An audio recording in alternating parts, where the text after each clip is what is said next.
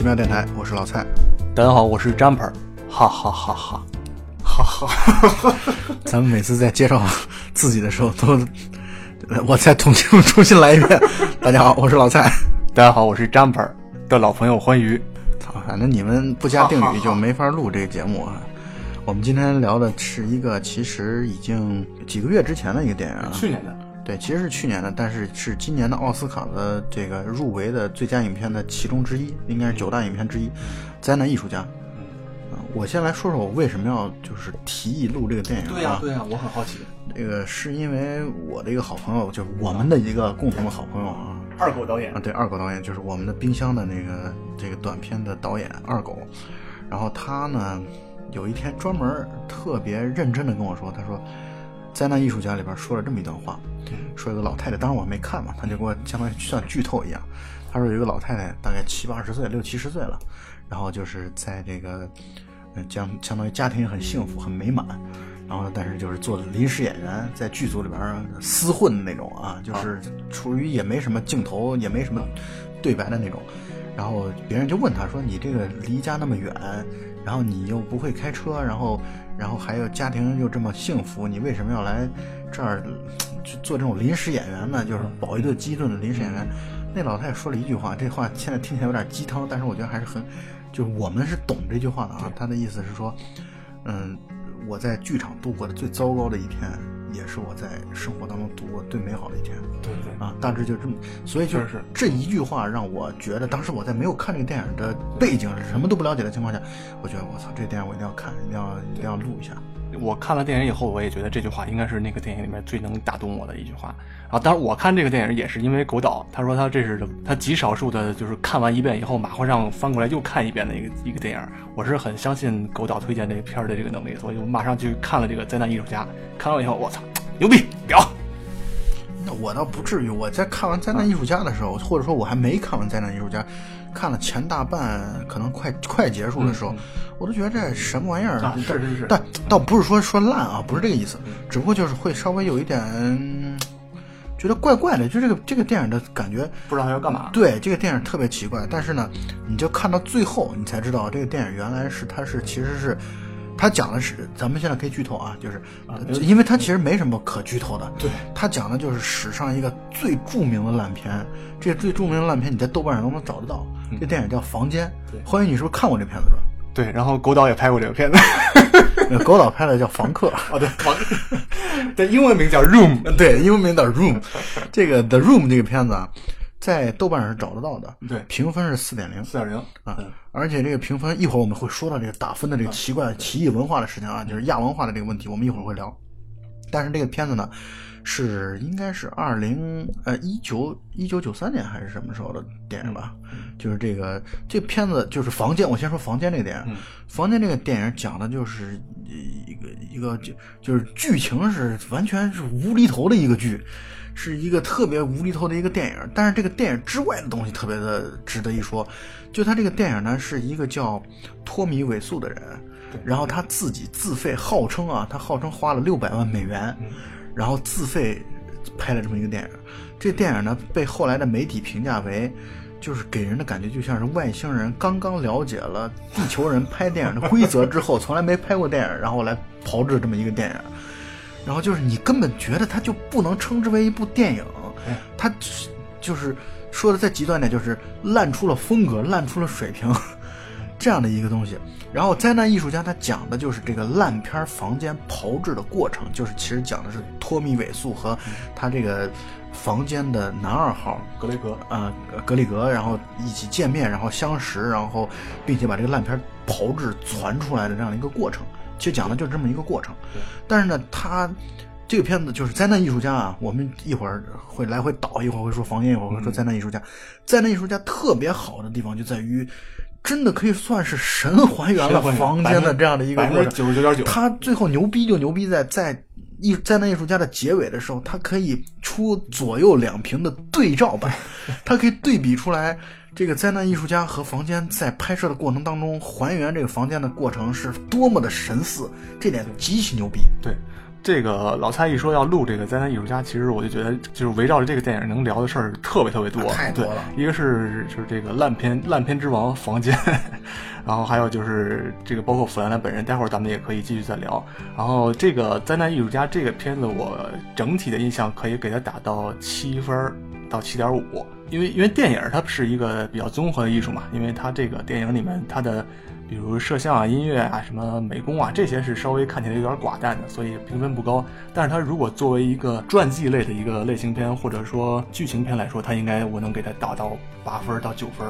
嗯，也是像老赛说的，前半段看起来稍稍有点沉闷、有点怪、有点云里雾里的，但是看到后面，看到后面就开始起飞了。而且关键问题是还有在于，就是他前半段把这个嗯灾难艺术家描述成了，或者说托米尾素来炮制房间的过程，他描述成了一种成功学的感觉，就是坚持，有有鸡汤。然后，但是我觉得这个片子我为什么最后对他评价很好呢，或者很不错呢？就是因为他其实在打破这种传统，或者打破这种，就到最后他其实不是一个鸡汤电影，嗯，它不是一个所谓的励志的电影。虽然这里边励志的台词，我们一会儿还可以，除了刚才我所说的一开始开始说的那个老老妇人说的那个话之外，还有一段是非常经典的，就那个弗兰兰扮演的托米韦素在餐厅里边和这个这个制片人的那个那个对话标戏标戏的那段，那段特别经典的，让人感觉是一个特别的那种励志的那种电影的感觉。但其实最后你他会把这个完全打碎了。对，那我们现在先来简单说一下《房间》这个片子的这样的一个背景，为什么这个片子会成为烂片之王？我们得聊一下这个话题。对，这个片儿特别好玩，就是它已经形成了一个气候和一个现象了，它有点它是一个文化现象，现在对对对，它是被誉为就是新世纪的那个洛基恐怖秀嘛。因为洛基恐怖秀它其实就开创了一种这种就是线上线下这种观众影迷互动的，它每年都会有这种大批的影迷在这种固定的场所去观看影片，然后在下边疯狂的跟着电影里边的背诵它的台词啊，然后一块跳舞啊，穿着他们那个影片里面的服装在一块狂欢，然后就相当于其实形成了一个类似于像一种宗教崇拜的感觉。就就像其实更像音乐节，我觉得啊。然后这个《Room》这个片子也是，然后他因为当刚开始在九几年拍完的时候，这个片子在当时，呃，汤米汤米老师自费上映了两周，然后他为什么自费上映两周？是因为他只有自费上映两周，他才有参加电影节的机会。不是他才能参加奥斯卡哦，他才对他才能去去角逐奥斯卡。所以自费让这个片子在电影院跑了两个星期，当时的票房收入是八千美元。没有一千三百美元啊，一千三百美元啊，那就更少了啊。然后，但是后来不知道被谁发掘了这个烂片，然后大家就开始看这个片子，想从这个一个是猎奇也好，一个想从这个片子里边发掘什么奇怪的笑点也好，总之是一个非常 cult 的一个片子。然后后来这个就是不断的开始有人追随这个片子，到现在每周或者然后每个月都会有那种呃午夜场放映这个片子，然后大家就穿着那个汤米老师的服装呀，然后带着塑料勺子呀去参加这个这个特别狂欢的这样一个 party。然后他们去看这个电影会带一个勺子，会带一个塑料勺子。是因为就是这个房间这个电影，我们得还得掰扯出来这房间。房间这个电影实在有太多 他藏了好多不合时宜的这种这种这种这种东西了，或者说其实和电影规则完全抵触的东西。打个比方，我给你们举个例子啊，我专门看了一下，房间当中它会充满了，你比如说咱们现在如果要拍。两个人去餐厅点餐买东西，对吧？呃，餐厅点餐，你到你是不是应该把摄像机架在那个点餐员的后边，然后这两个主角就上来点餐了？这正常，我们的逻辑是这样。结果呢，房间这个电影可好，房间这个电影是他把摄像机架在这儿，他先拍点餐这两个人之前的两个人点餐的情况。对对对我要汉堡，我要我要薯条，进来一大帮人，对啊，然后排着队排队，然后这个人点完了，点完了，然后下一波人，就这波人跟剧情毫什么关系都没有，然后这就完全是不符合这个电影的逻辑的这个一个事情，然后他就会把它放在这里边儿，然后这是第一个，第二个呢就是他为什么会花六百万美元，是因为是因为他比如说他要拍一个街景。他会在绿幕当中去用特效，然后来去抠绿幕，然后做出这样的一个街景。然后这个他的这个顾兰这些人都问他说：“哎，你你这你对外边这在外边外边直接出门就吧拍了对对，直接。”然后那个托米·韦苏说：“这是在拍电影呢，必须得有绿幕必须得有绿幕。”拍大片，好莱坞就必须所以，得有绿幕所以他六百万美美金就这么造，然后包括他的这种造的，还包括买设备，设备，就是你还记不记得咱们拍那个就是那个冰箱的之前啊，呃你有没有跟我一起去租设备啊？我没去那个在那个对，是在那个北京，是在好像是在北三环、北太平庄那边儿，那边儿就是日常是租设备的地方，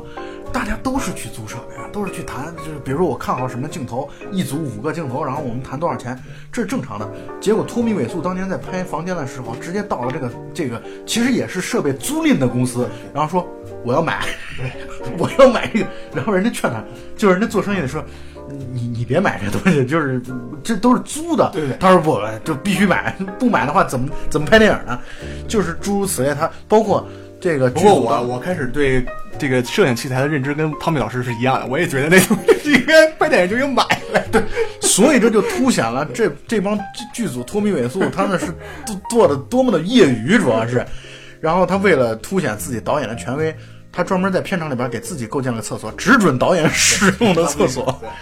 所以他就在花钱方面，他这本身就已经形成了传奇，这是第一。第二呢，就是他这个房间这个电影啊，没有剧情，或者说剧情特别无厘头，特别简单。房间的这个剧情啊，它其实讲的就是一个三角恋的故事，对，就是一个男的男主角就托米·韦素自己亲自自自导自演，他的这个主人主人公，包括后来在《灾难艺术家》当中是弗兰兰主演的，然后他主演的这个男主角呢，他自己写的剧本，就是他女朋友劈腿了。他女朋友劈腿，劈腿给自己最好的呃朋友了，对。就这么一个故事。对。然后他后来吞枪自杀了，对，就这样啊。就这样，就就是如果房间的话，它就主剧情就是这个，但是这个主剧情之外有很多乱七八糟的搞笑的说不上来的这种人物，包括街头突然就有人打劫，什么呃拿枪然后抢毒品什么这那的，就突然就这这些无厘头的剧情，这是他第二个受追捧的或者说受关注的点吧。第三个就是它这里边充满了这种奇怪的对白的方式，包括那个对白的那个语言。其实我给呃听众朋友们可以推荐一下，大家也没必要专门去看下房间，在那个呃腾讯视频当中有八分钟的一个讲房间的视频，你看一下就完全明白是吗？房间到底在说什么的。就是说，我是说你如果不会入这个房间叫的话，啊我觉得你看一下那个你就明白我们在说什么了。这是第三，第四呢就是那个托米·韦素经常在拍片的现场发出不合时宜的笑声，经常有一些哈哈哈对他经常有一些哈哈，所以欢愉一开始的那个梗 就是在向这个托米·韦素老师在致敬啊。啊，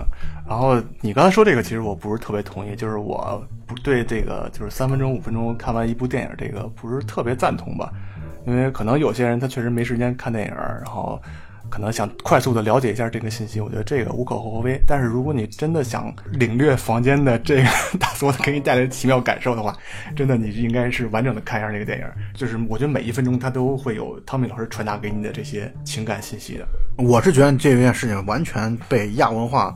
所裹挟、所过度解读了，这是一定的。呃，就托米·韦素肯定不是就是没不可能想这么多的内容，他也没有那么的了不起。但是呢，我是觉得这其实是一个很很有意思的文化现象，就当一件事情曝光曝的持续的足够多的时候，它一定会形成相反的两个方向的评价。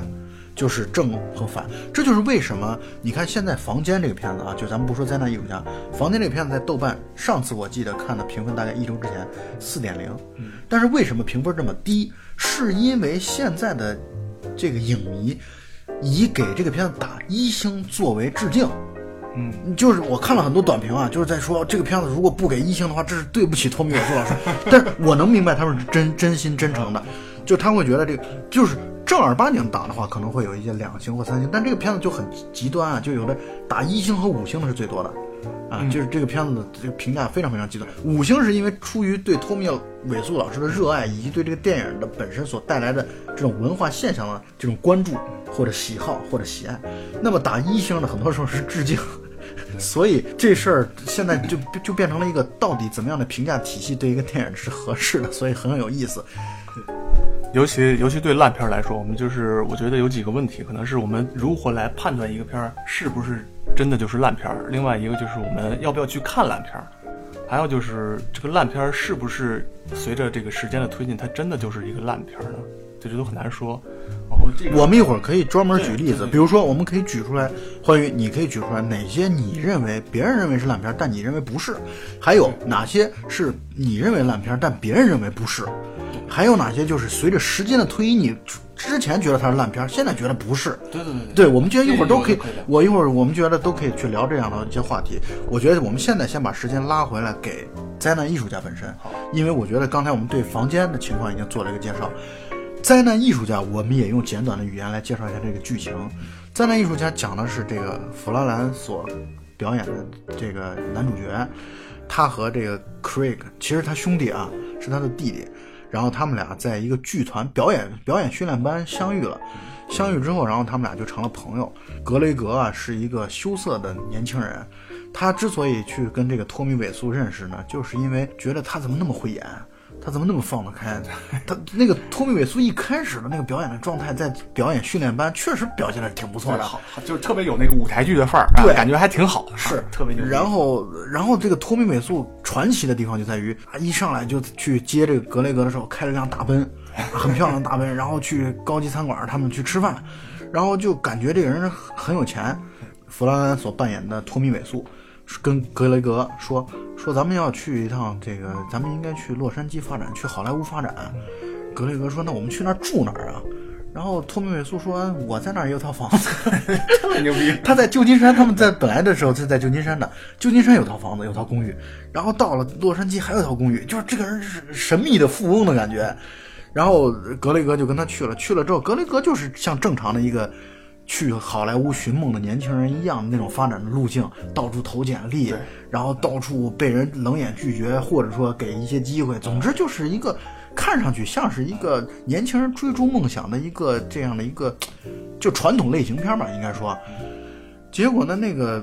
托米·美素就开始说我我不想被人拒绝，因因为中间发生了一件事儿，就是托米·美素突然就在餐厅当中跟一个顶尖的制片人，顶尖制片人可能和他女朋友在吃饭啊，他就突然在顶尖制片人就开始 to be or not to be，就开始就开始演起了哈姆雷特，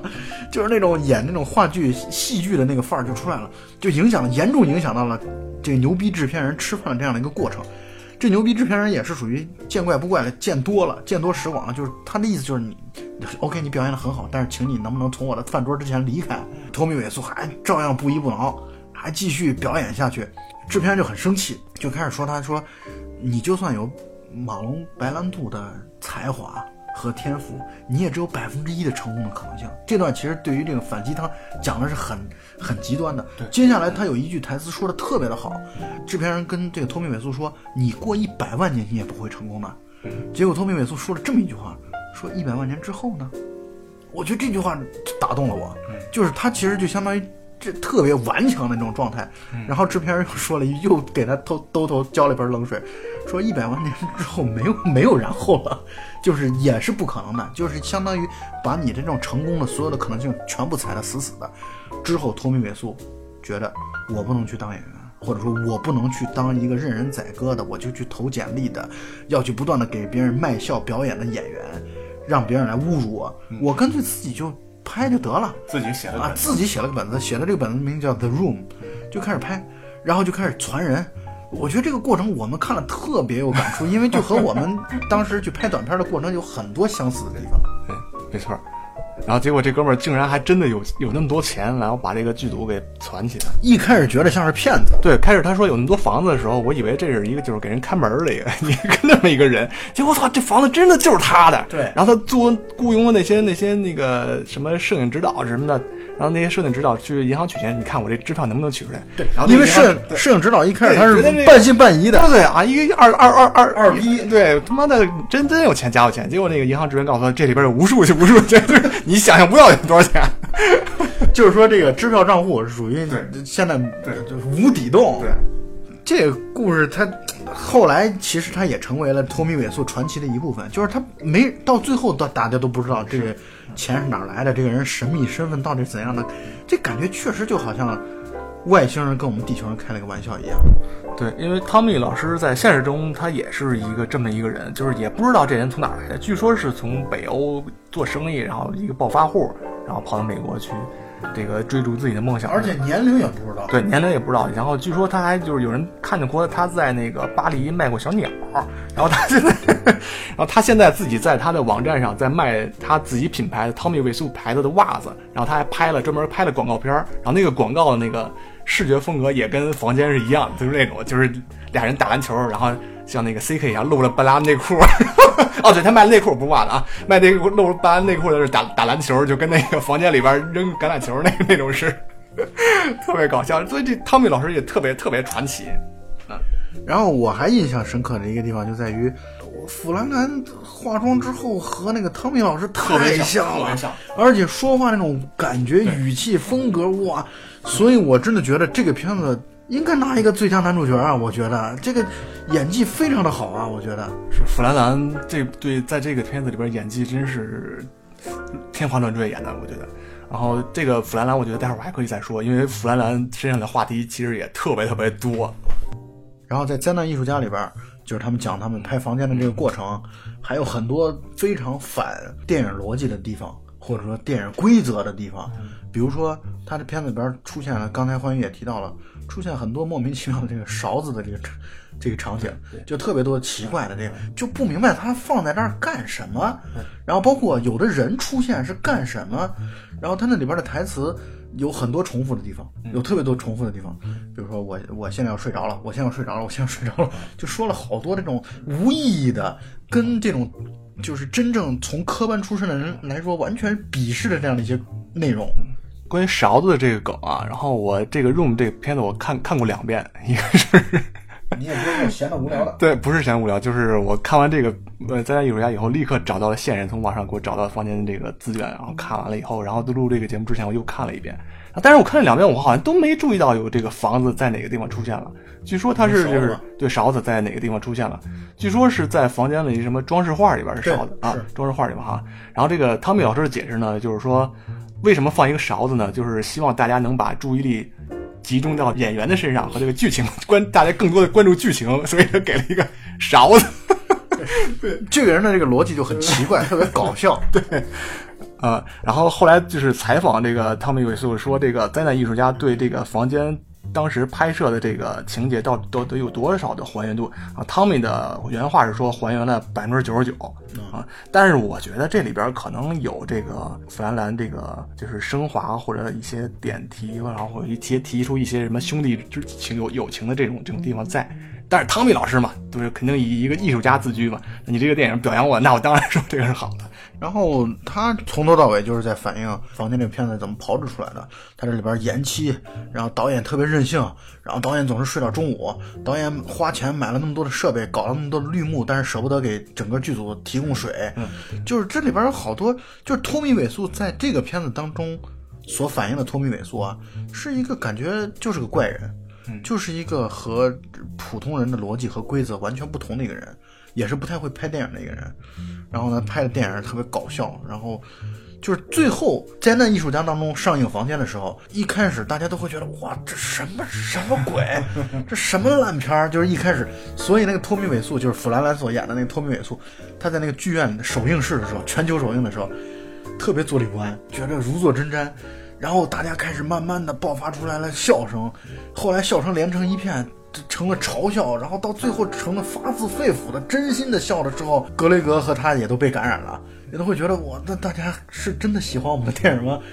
但到最后确实大家成就是这种开始的看似的嘲笑，到最后成了真的把它当做一个喜剧片，就这个片子真的，你到现在来看《房间》的话，绝对是一个喜剧片的那种感觉。嗯，就是烂到了，真的是烂到了骨子里，但是烂的又特别有自己的特色。汤米老师是一直把自己以这个一个伟大艺术家的这个标准来要求自己和衡量自己的。他在这个片子里边也不断提到这个希区柯克，然后说希区柯克拍电影的时候就是怎么怎么样，这个要求这个女演员怎么样怎么样的。然后他，所以他就不给那个剧组人发水，也是这样的。对，就是因为希区柯克是著名的电影界的暴君嘛。对对对，所以他就是以这个希区柯克自居嘛，所以就是采取了很多这种专横的态度。但是这个房间本身吧，其实开始我看的时候并不觉得是特别的烂。我我跟你说这个怎么来概括它这个风格啊，就像一个呃上世纪七八十年代的那种欧洲 A 片的那种感觉。特别像，但是他没录那么多点啊。欢愉主要是对上世纪阅片的阅片量比较大，A 片的这个月片量特别大，所以呢，它能够做出这样的横向对比。你看，我就对比不出来这样的一个结果。就是就是你在整个看这个片子的时候吧，然后你还是能感觉到一点汤米老师想要传达给你的一些意思，比如说这个呃这个女主角困在这个房间里边，她这种内心的挣扎呀，她通过这个每段床戏之间的这个音乐啊，会表达给你，传达给你很多很多信息。就它里边会有好多那种扔球，的，大家就是间隔一米，然后带投橄榄球，大家还玩的特别开心。然后还有那个就是他们有一个非要搭一个绿幕嘛，绿幕就是他们在那个拍一个。天台上的一个场景，从他每次都从那个绿幕里边出来，但是你能明显的看到他们从那个天台的那个出口进去的时候，那明显就是通到墙外边了，就 是 就是所以空间上有就是空间上有就是逻辑漏洞了，对，所以这就是完全有很多的和电影规则、构图、视图本身就是相抵触的内容。对他这个台词也特别简单，我第一遍看的时候是看的一个没有字幕的，我开始我还担心看不懂。后来一看，我操，它里面台词都特别简单，都是什么 How are you? Fine, thank you，都是这种台词。And you？最难的就可能就是那个那个 You are tearing me apart, Lisa。然后还有那个 I did not hit her, I did not. Oh, hi, Mark，就这种水平台词。You are tearing me apart, Lisa. I did not hit her. It's not true. It's bullshit. I did not hit her. I did not. Oh, hi, Mark. 所以这个片子无论从场景设置到整个的呃 剧情逻辑，到台词设置，到演员表演，就是方方面面，就每一个元素都感觉很怪。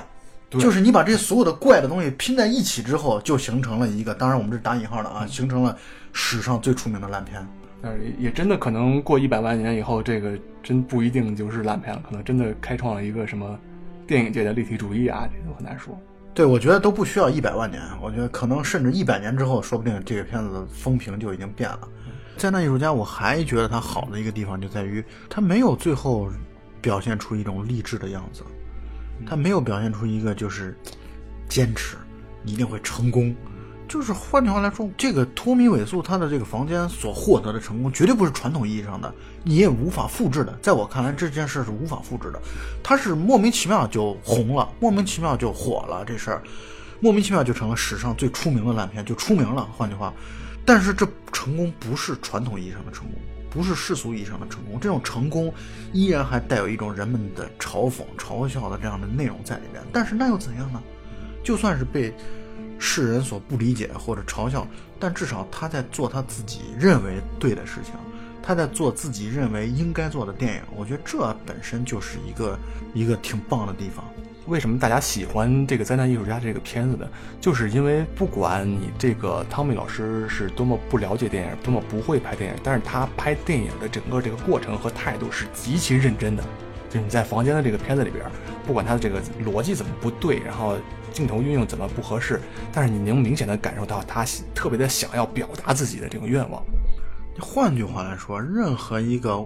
自己自掏腰包花六百万美金来干这么一样的一个事儿，并且不求回报的人，我觉得这样的人都值得鼓掌啊。那你怎么说？很多人号号称自己的这个这个梦想很值钱，但其实为为这些自己的梦想不愿意付出任何的东西。和连时间都不愿意付出，那这种就就你没资格来谈梦想对你有多重要。可是你看全片当中，其实托米·韦素老师没怎么谈所谓的梦想这件事儿，他就是觉得这我就我就觉得我是个艺术家，我就觉得我应该拍片子，我觉得我拍片子就应该这个样，我觉得电影就应该是这个样子。他从内心深处，他他是认可自己的电影的这样的一个逻辑和水准的。所以我觉得这个片子为什么让我最后觉得它好呢？就是因为它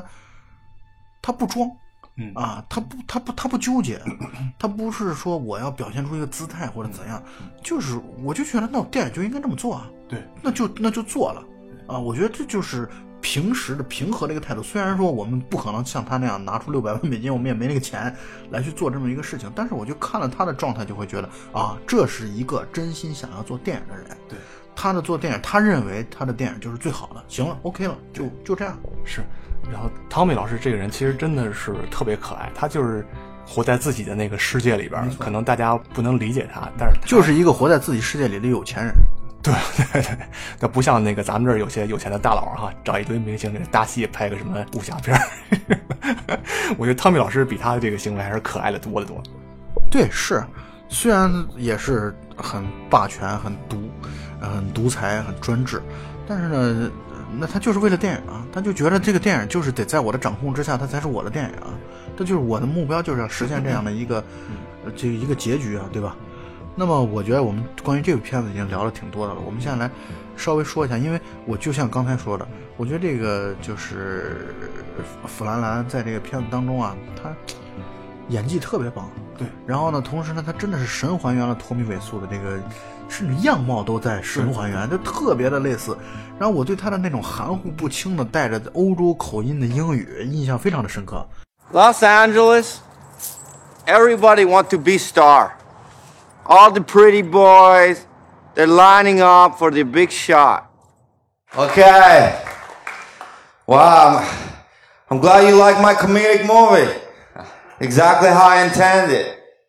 呃，说到这个弗兰兰啊，最早认识弗兰兰应该就是我，应该就是蜘蛛侠。蜘蛛侠前面那个一二三里边，他就演那个小绿魔嘛，绿魔的儿子。呃，蜘蛛侠的好基友也是死对头那个人。然后后来就是星球崛起，再到后来演的一百二十七小时，就是那个他困在山崖里边，都把胳膊锯断那个，我不知道你有没有看过那个。关于刚才说的所有的内容我都没有看过，都没看过哦。就是你看了这些片子以后，你会觉得这个弗兰兰他应该是一个一般青年啊、但是你看这个他拍的那些烂仔帮那些那那些恶搞的片子以后，你觉得是对二逼青年，但实际上弗兰兰是一个文艺青年，就是他就被誉为就是好莱坞里边学历最高的一个学霸。哦，是吗？对他有五个硕士文凭和一个博士文凭，哇，特别牛逼。然后这哥们儿还会写诗，会写歌，然后出过五本书，写过六十五个诗，还会唱歌。对，但是据说他这个唱唱法跟他的这个颜值是成反比的。所以这个人也是特别牛逼。弗兰跟他那个好基友塞斯·罗根和那个焦纳希尔这仨人，他们拍了一系列的这种烂仔帮的电影。所谓烂仔帮，就是就是主要就是讲那个兄弟情谊，然后加载了一大堆那种屎尿屁的那那种梗搞笑的电影。然后这种电影一般就有俩规则，一个是必须要有这个烂仔帮的这个成员出演，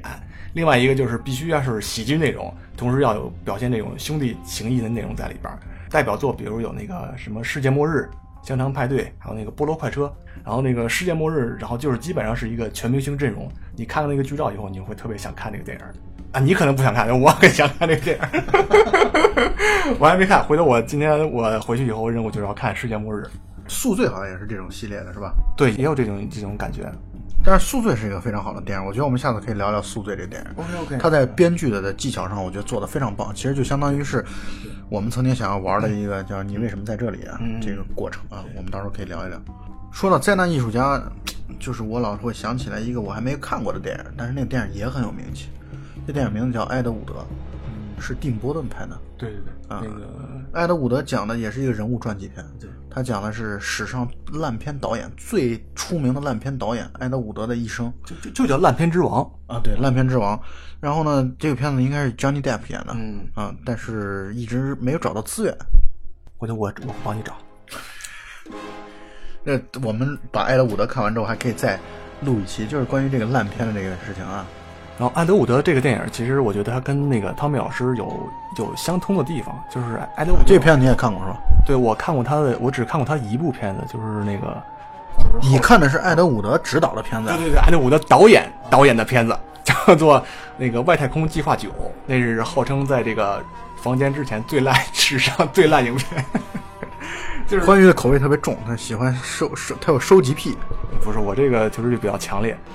然后艾德伍德他跟这个汤米老师有很大的相似点，就是他也特别可爱，他是对这种电影有不懈的追求，他的最高贵的品质就是执着，他不停的拍片子，不停的拍片子，拿到就是他平时的两个工作，就是一个就是筹集资金，第二另外一个工作就是拍片子，就是他拿到钱以后就马上存演员，存完演员以后立刻拍，然后他拍了可能都有至少有几十部这种电影吧，因为要赶时间，他很多时候会牺牲制作，就是只要你把这个事儿说明白了就 OK 了，然后所有的这种道具、服化道啊，然后什么不太重视就都不太重视。然后我看到那个《太空计划九号》里边，他讲的故事也特别好玩儿。呃，有一天那个外星人来地球了，但是那个地球就是不接受这个外星人的造访嘛，就开始飞机大炮给人轰走了。然后外星人觉得这怎么办呀？我靠，我们必须得让那个地球人接受我们呀。然后我们怎么办呢？我们就复活死人吧，就 搞搞笑这个逻辑是吧？然后他们复活好多死人，然后就用这种办法把那个地球人连哄带骗骗到他们那个飞船里边，然后那个在那个飞船里边跟外星人有争执，然后台词就是 就是就是你丫傻逼，你丫傻逼，你丫傻逼，你丫傻逼，就是这样。然后最后地球人用他们的聪明才智把这个外星人赶走了，就这么一个特别简单、特别离谱的故事。然后他这里边的那个飞碟，明显就是能看上面有一根线儿在吊着，在天上晃悠。他还拍了很多夜戏，就拍夜戏那个非常贵嘛，他就只能在房间里边开开开那么俩灯拍夜戏。他用了特别多、特别多的夜戏，然后他这个夜戏和夜戏之间这个衔接啊，你明显的感觉到那光线是不一样的。啊，就是有时候是在白天，有时候在就白天他也拍了很多夜戏，就把光圈调的特别小，好像灰灰蒙蒙的，也是当做夜戏。很多场景都接不上，它就是只有那个人物和这个故事能连上的。然后还有他们那个，就是比如地球人在这个电影里边开那个飞机，他就用纸糊了一个驾驶舱在后面，然后在纸上画了好多那什么仪表啊之类的。不是得有那个方向盘驾驶飞机嘛？就弄了一个铁壳儿摆在那个驾驶员前面，驾驶员装模作样在那晃两下，就这样。但是呢，他就这样用这种特别粗制滥造的方法拍了无数无数的片子。咱们刚才已经聊到那个话题了，我想问问，那关于咱俩都现在各自想一想，你认为的烂片，但别人不认为的，有你稍微举几个例子吧？比如《三傻大闹宝莱坞》，你觉得是个烂我片？我这这这话一出来，我肯定就是咱可能掉粉儿，又掉好多，我觉得得罪无数。我觉得这个片子我看了三遍，坚持三遍没坚没坚持下去，所以我到现在都没看完这个片子。然后我我也不能说烂片吧，我真的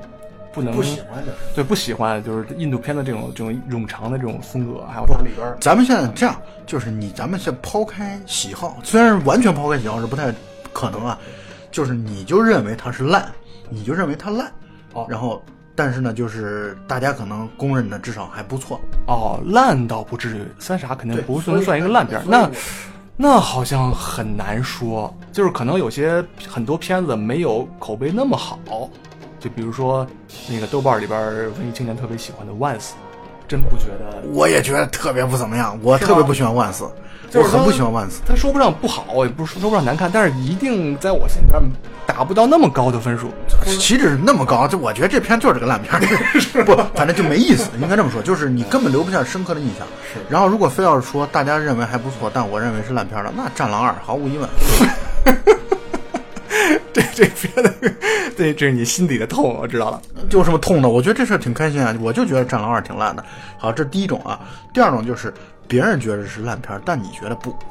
对，然后有一个片子，我以前还在咱们那个公众号推荐过，就是一个豆瓣评分只有三点六分的一个片子。我想起来，就是你说那个那个是一个也是个恐怖片儿是吧？对对对，啊我其实觉得那个片子真的非常好，它那个片子整个描述的就是一个一个少女被她父亲性侵的过程中，然后她的自己的一段想象，就是她被父亲性侵的时候，正好楼下有两个人互相叫对方的名字，然后她就听到这两个名字，然后她就在自己的想象里面构建出了这么她和那两个人在一个被困在一个大楼里边发生的一个故事。这片子叫什么名字呢？这个片子叫《陷阱》，是一个英国的片子，现在在豆瓣上的评分只有三点五。豆瓣评分这么低的分，然后我又觉得不是烂片儿的，好像因为我很少看这类的啊。但是我说一个，就是我觉得大家都觉得不太好，但我觉得还不错的，或者我挺喜欢的。我记得蒋木许有一个片子叫《控制的极限》，那个片子豆瓣评分我那个时候看的时候只有五点几，但是我特别喜欢，我看了之后我觉得非常非常的，这所以这个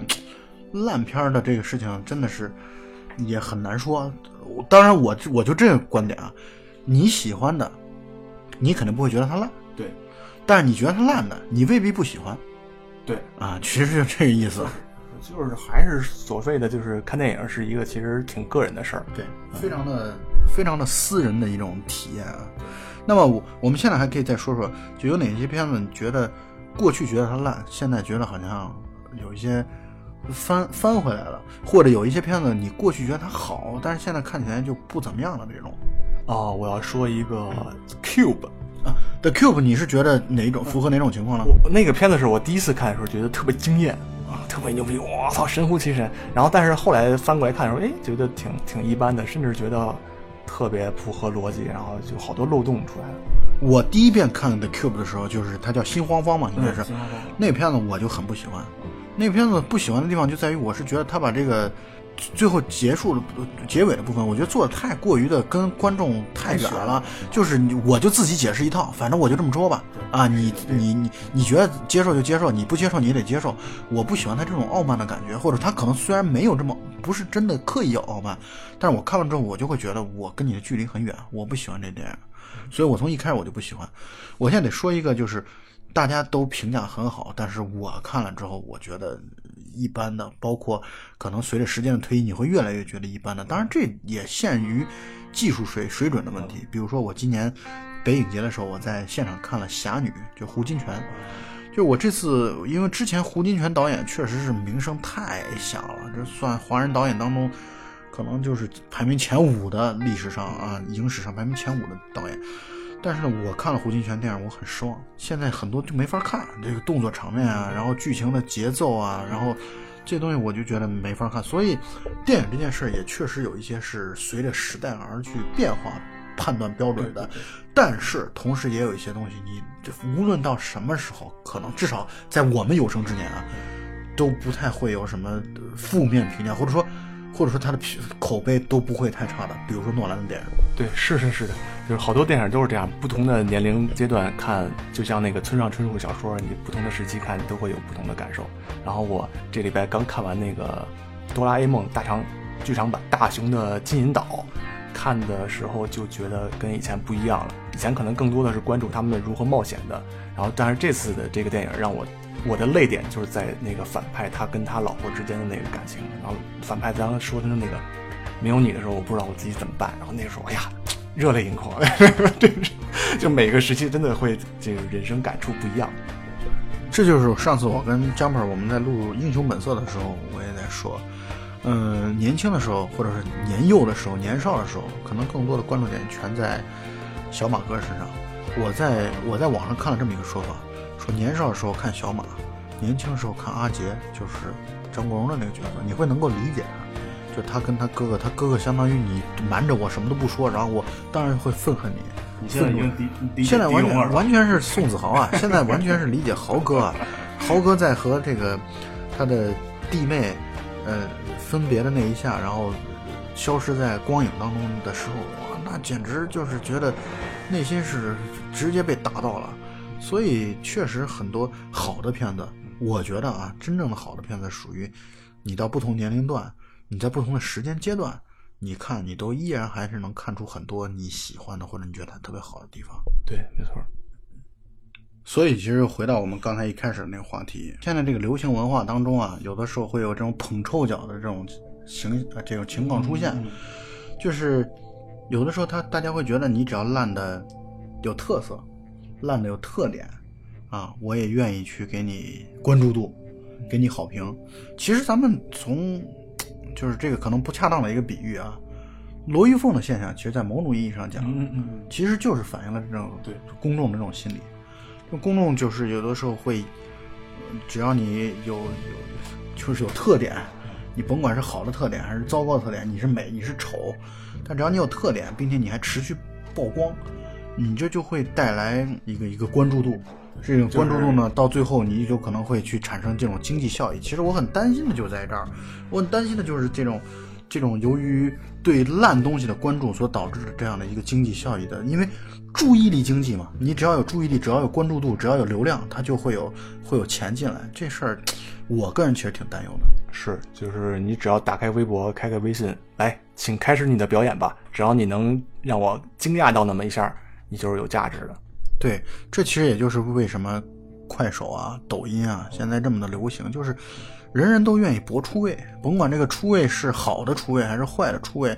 我其实对这个现象其实还是挺担忧的。但是从好的一方面讲，就是我们现在能还是能看到各种各样的电影吧，我们就说电影吧，还是不说这种太广的这种题材，我们可能也没什么太太太多的话语权。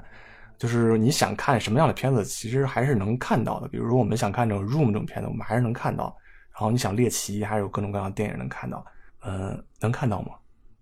好像不那么容易看到。嗯，对，但是但是确实，我觉得我们还是有很多机会能看到这种各种奇怪的，比如说欢愉特别喜欢的《索多玛一百二十八天》，他每次总是一百二十八，总是比我们多看了八天。对我看那是导演剪辑版的，有八天的内容，你那个你们看的那个版本都删掉了。对，怪不得这个片子评价那么好呢，就是因为那八天的内容。对对对对，都是讲政治的那八天。这就让我想起来最近上蹿下跳的一个导演，啊，这个去戛纳电影节，然后又提笔骂豆瓣，然后，嗯，我直觉认为，或者我我认为，他想要跟托米·韦素老师还有艾德伍德老师比起来，我觉得完全不够格。嗯，就是他拍的这个片子还没看过，也没法评论。但是我觉得至少从做人来讲，咱们的小艺术家还是就是太年轻了，还是像一个小朋友一样，还是需要心理上有需要得到锻炼和成长的。但是我要想说的是，呃，有人也这么说。我问为什么不提名字呢？是因为我们实在不想推波助澜，因为这个人现在在自己的这个炒作的过程当中做的真的是越来越极致。刚才欢愉提到了“单纯”这个词，或者说他他这个特别幼稚这个词，或者简单这个词。但是有人从他去写那个给广电总局、电视局来去告控诉豆瓣的那个文章的时候，就是这个人非常熟悉这种官场行文规则，非常非常的有这个步骤、有计划，这腹黑着呢。这根本就不是像他表现出来那么的 单纯和幼稚，绝对不是。咱们这个事情就慢慢看吧。也许啊那，还是我太单单纯了。也许有一天，可能他也能掀起类似于像《房间》这样的风潮，咱们拭目以待，好吧？OK，像这种片子吧，我们不叫它烂片吧，反正就是这种呃值得争议的这种片子，就是你在电影院上映的时候，我们究竟要不要去看它？然后你去看它以后，万一它的这个票房突然涨上去了以后，但他会不会觉得他自己这个片子是成功的，是好的？他并不觉得自己这个片子有多烂，所以这个东西就是很很难说。咱们这个电影院真应该推出这种退票机制，或者你这个单凭这个上座率来衡量一个电影是否好坏，是不是真的可靠呢？你是不是得应该就是建立一个你这个观众在电影院里面停留的时间来作为一个衡量电影的标准呢？就是我们如果看一个电影，比如我们不满意的话，我们可以在三十分钟之内申请退票，我们是不是可以建立起这样一种机制？那这个我觉得也不太合适，不太合理。为什么呢？那就会给，就是有的人就看鸡贼的是吧？对，有的人就看 开头，然后就就就撤了。我觉得，因为有的电影确实属于你，如果就看开头，就看头一小时，甚至就看头一个半小时，你看不出内容来的，或者说你还没有渐入佳境的。所以这种事儿，我只能说这件事儿，相信两两部分吧。一方面，我们也绝对不是说嗯票房高我们不不不屑或者不认同，不是票房高本身既代表只要它的真实票房，啊，别是注水的，只要它是真实票房，这代表了人民群众自己的拿脚投票的这样的一个一个做法，我觉得无可厚非。你就是有的片子，虽然我们我不喜欢，但是呢，只要它票房高，并且真实票房高，那我觉得那就是有道理的。这第一，第二呢，但同时也是结合评分，虽然评分也不可避免的会出现一些假评分、水军操作等等等等，但是呢，有评分就一定没没有评分要强，而且随着人数的基数的逐渐的变大，包括算法的逐渐更新的话，那我觉得就应该是合理合适的。